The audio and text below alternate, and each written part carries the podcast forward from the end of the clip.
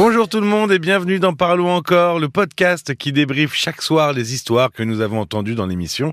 Je m'appelle Paul Delair et Caroline Dublanche est avec moi. Bonsoir Caroline. Bonsoir Paul. Cédric est marié depuis 20 ans au sein de l'église mormone et a six enfants. Il s'est un peu éloigné de l'église et a découvert son homosexualité. Enfin, il a plutôt assumé parce qu'il sentait que c'était Oui, déjà là depuis Il le euh, savait longtemps. depuis toujours. oui. Euh, alors il n'en a pas parlé à sa femme. Il lui a dit qu'il avait, euh, qu'il allait pas très bien euh, Oui. ces derniers temps. Et euh, et puis il se pose aussi la question des répercussions sur ses enfants. Mm. Euh, ouais, il la redoute la réaction de ses enfants. Quelles difficultés euh, peuvent rencontrer des enfants euh, dans le cadre d'un couple de parents hétérosexuels Oui. qui apprennent qu'un de leurs parents est homosexuel? Mm. Quelles difficultés les enfants peuvent rencontrer? Bah, c'est jamais simple déjà de façon générale pour des enfants d'apprendre euh, des choses euh, concernant la sexualité de leurs parents. Donc dans ce cas de figure, euh, un enfant né d'un couple hétérosexuel qui apprend que l'un de ses parents est homosexuel, évidemment, ça va faire naître chez lui euh, beaucoup d'interrogations qui seront différentes en fonction de, son âge, bien sûr, mais ça va surtout beaucoup dépendre de l'attitude de ses parents. Déjà, euh, est-ce qu'on va pouvoir, est-ce qu'ils vont euh, trouver la force de, lui parler?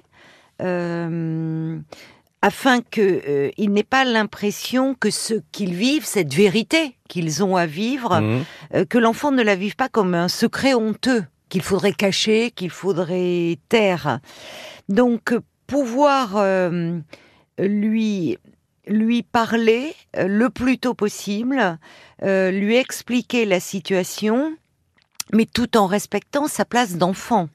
C'est-à-dire que là encore, ils n'ont pas euh, À être à le euh, faire participer à leur oui. vie euh, privée.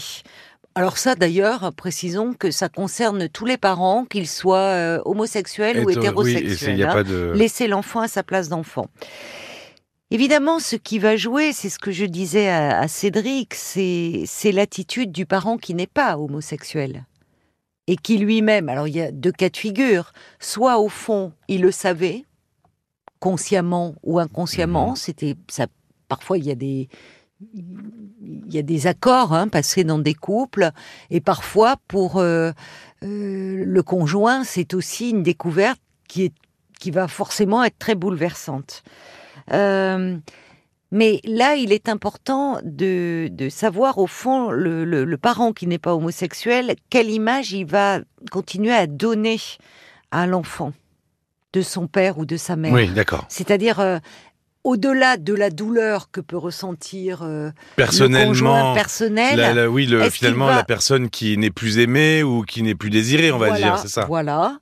Est-ce qu'il va quand même réussir à ne pas abîmer l'image de, de, de ce parent Oui, en le dénigrant Oui, oui. sous couvert de parler de sexualité Finalement, il faut réussir à différencier euh, son rôle de conjoint ou conjointe et son Eh oui. rôle de parent. Eh oui. Alors évidemment, euh, au-delà de, de l'aspect même de la révélation, ça va être euh, un travail au long cours quand même. Euh, C'est-à-dire qu'il va pouvoir, il va falloir accompagner, surtout être à l'écoute de cet enfant. Mhm. Euh, dans les années qui vont suivre. Hein, ça se fait pas. C'est-à-dire la, la chose va être différente pour un enfant, c'est-à-dire pour qui la, la sexualité adulte c'est une langue étrangère, euh, qui n'a Oui, pas qui du finalement tout, euh, bah, connaît pas du tout ça. qui ne connaît pas. C'est important qu'il sache que la sexualité adulte existe, que c'est de cette façon-là qu'il est né. pas encore mais- baigné dedans. Mais en tout cas, il, voilà, il faut pas euh, aller plus loin.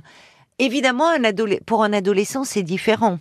Euh, et pour un adolescent qui est justement la traversée aussi par euh, ses désirs, Oui, ses qui est en pleine quête, on dit. La voilà. quête d'identité sexuelle. Euh, ça peut faire vaciller, ça peut, de toute façon, générer de, de l'angoisse, faute d'explication et faute de mots. Et puis, il y a aussi, évidemment, euh, ce à quoi les enfants vont être confrontés, c'est aussi l'image sociale de l'homosexualité. Mmh. Hein, De la, de, que la renvoie euh, la, la société. Et le risque, je disais qu'il est important de le parler le plus rapidement pour que ça ne soit pas vécu comme un secret honteux. Ce qui peut être compliqué si le parent lui-même, homosexuel, le vit mal et a honte de lui. parce qu'il va transmettre ça, cette honte oui. et, et ce malaise. Et, et, hum, donc ça, ça peut, s'il n'y a pas un cadre autour de lui, évidemment ça peut générer euh, de l'angoisse. Oui, parce que ça reste un bouleversement, comme un divorce pour les ça. enfants. C'est un chamboulement. il y a une perte de repères finalement. C'est ça. En fait, euh, oui, c'est brouillé. Euh, et euh, il peut avoir des doutes. Je parle pas des jeunes enfants, mais des enfants plus âgés ou des adolescents sur sa propre identité sexuelle. Comme si c'était quelque chose qui pouvait se transmettre, au fond. Mm. Façon héréditaire ou pas, mais enfin comme si c'était quelque chose qui, voilà, euh, qu'il devait avoir le même parcours que son père ou sa mère. Euh, ça veut dire que l'enfant peut être atteint dans l'image qu'il a de lui-même. Et euh, chez des enfants plus jeunes, on- ils peuvent se vivre un peu, de- évidemment, de façon fantasmatique, comme des enfants d'homosexuels. C'est-à-dire des enfants qui seraient nés de relations homosexuelles. Donc là, il est important de resituer, c'est-à-dire euh, que dans tous les cas, et d'ailleurs même dans les familles homoparentales, mais c'est pas le propos, il y a l'intervention, que ce soit euh, avec un, un don de sperme, Médicalement euh, ou avec voilà, un don. a- Enfin il y a- voilà. Il y a forcément un homme et une femme euh, qui est intervenu dans la conception euh, de l'enfant. Donc, euh, leur dire, puisque là on parle d'enfants qui sont nés dans un couple hétérosexuel, que comme tout un chacun, ils sont nés d'un homme et d'une femme, mais expliquer aussi que parallèlement, ben, cet homme ou cette femme, il pouvait avoir euh, du désir, ressentir du désir, de l'amour pour euh, quelqu'un du même sexe que lui. Donc ce qui peut aider un enfant aussi, c'est euh, c'est d'avoir un cadre, tu disais. Enfin, un cadre, c'est-à-dire des explications. Mhm. Et pour cela, euh, c'est ce que je disais à Cédric, on sent que, évidemment, ça le questionnait beaucoup, il avait un grand sens des responsabilités. hein, il était très investi dans sa paternité. Oui, le c'était de- très réfléchi Ah finalement. oui, hein, oui, il le oui. faisait pas. euh, c'était pas une finalement une bombe dégoupillée, une grenade dégoupillée. C'était non. c'était très réfléchi. Très réfléchi, très soucieux de, de protéger euh, ses enfants, de ne pas faire n'importe quoi. Et il sentait bien qu'il avait encore besoin lui-même d'être, euh, d'avancer sur ce cheminement-là. Alors, quand je parlais de, de l'image euh, sociale de l'homosexualité, Oui, parce que on est passé un peu rapidement. Mais euh, il y a le regard des autres, enfin le on parlait de la société, le regard des autres, et puis surtout quand on est enfant, euh, parfois ces choses-là elles sont pas très bien comprises par les camarades de classe, par exemple. Bien sûr, bien sûr. euh, donc, lui parler, euh, euh, c'est aussi lui permettre de faire face à, des situations euh, qui peuvent être difficiles pour lui. Parce que il va falloir expliquer que ben, il y a des gens qui n'acceptent pas que deux femmes ou deux hommes puissent s'aimer et, désirer vivre ensemble. Donc, que de ce fait-là, euh, il y a des personnes qui vont les agresser, en tout cas verbalement, leur dire des choses méchantes, des choses horribles, euh, choses agressives, pour que l'enfant ne se trouve pas démuni face à ces attaques. Mais c'est finalement déjà les préparer aux attaques, ouais, ouais. Eh, Mais oui, mais Ce qui est c'est malheureux, mais il le faut quand même. Oui, c'est malheureux, bien sûr, de devoir en être. Mais mais euh, vous- en fait, tout enfant qui est confronté à une différence, hein, Mmh. Euh, que ça soit euh, parfois, on voit aussi par rapport au racisme, euh, il doit être armé très tôt pour y faire face.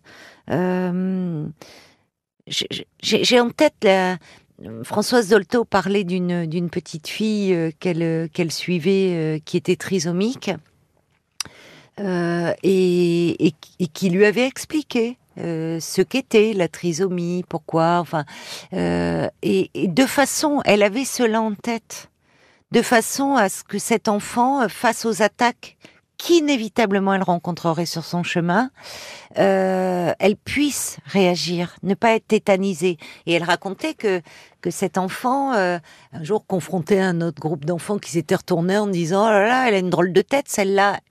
La, la fillette avait répondu oui, je suis trisomique.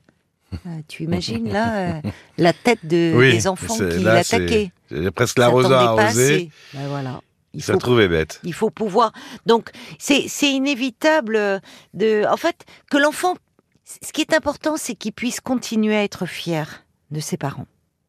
Et évidemment, c'est là où je disais si le parent lui-même euh, est N'est dans pas un vraiment fier de lui. oui, lui le vit comme quelque chose de honteux, si. Et on peut le penser, puisqu'il a fait tout ce cheminement. On ne devient pas euh, homosexuel à 40 ou 50 ans. Enfin, c'est Oui. le fruit de toute une construction. Mais ça veut dire que pour le parent, ça a été difficile de pouvoir euh, s'assumer. Mhm. Euh, donc il faut aussi que le parent y réfléchisse euh, à cela. Et parce que pour avoir confiance en lui, un enfant, il a besoin d'être fier de, de, de ses parents. Donc, oui, il va lui falloir apprendre à se battre euh, bah, contre, contre l'ignorance, contre la bêtise, contre la méchanceté, voire même euh, la haine, hein, parce que malheureusement, on sait, on voit qu'il y a des réactions euh, homophobes, des attaques. Donc, un enfant peut dire, pour clouer le bec aussi, il n'y a que lui, il aime son père ou sa mère, que en disant, écoute, si tu approuves pas ses choix, en fait, c'est ton problème, et moi j'aime ma vie comme elle est. D'ailleurs, tout à l'heure, je disais les moqueries des camarades de classe, mais parfois c'est même les parents des camarades de classe qui sont plus durs Mais que les bien enfants. sûr, oui, oui, bien sûr. Il y a des insultes, il y a des ce qui se veut être des plaisanteries, mais en fait où il y a euh, quelque chose, une Une agressivité. agressivité mais bien sûr, derrière. Donc oui, euh, on ne vit pas dans une société. euh, De bisounours, de comme on dit. bisounours, voilà, c'est ça, où il y a encore des gens qui n'acceptent pas que l'on soit euh, différent d'eux, et donc autant que l'enfant soit préparé à cela. Merci beaucoup, Caroline. Merci à toi, Paul. En scrollant sur l'appli RTL, vous pourrez euh, retrouver donc cette émission du 10 mai avec euh, la déception.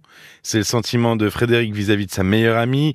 Nicole aussi qui est bien seule face à la maladie d'Alzheimer de son mari, malgré les circonstances. En plus, leurs enfants restent à l'écart. Et puis Paloma qui a été euh, contrainte à faire un choix entre ses filles et son mari. RTL.fr aussi sur le site hein, pour nous écouter. Vous pouvez vous abonner pour avoir accès à tous nos contenus et vous pouvez nous écrire directement via l'application. Merci de votre écoute, on se retrouve très vite. À très vite. Parlons encore. Le podcast.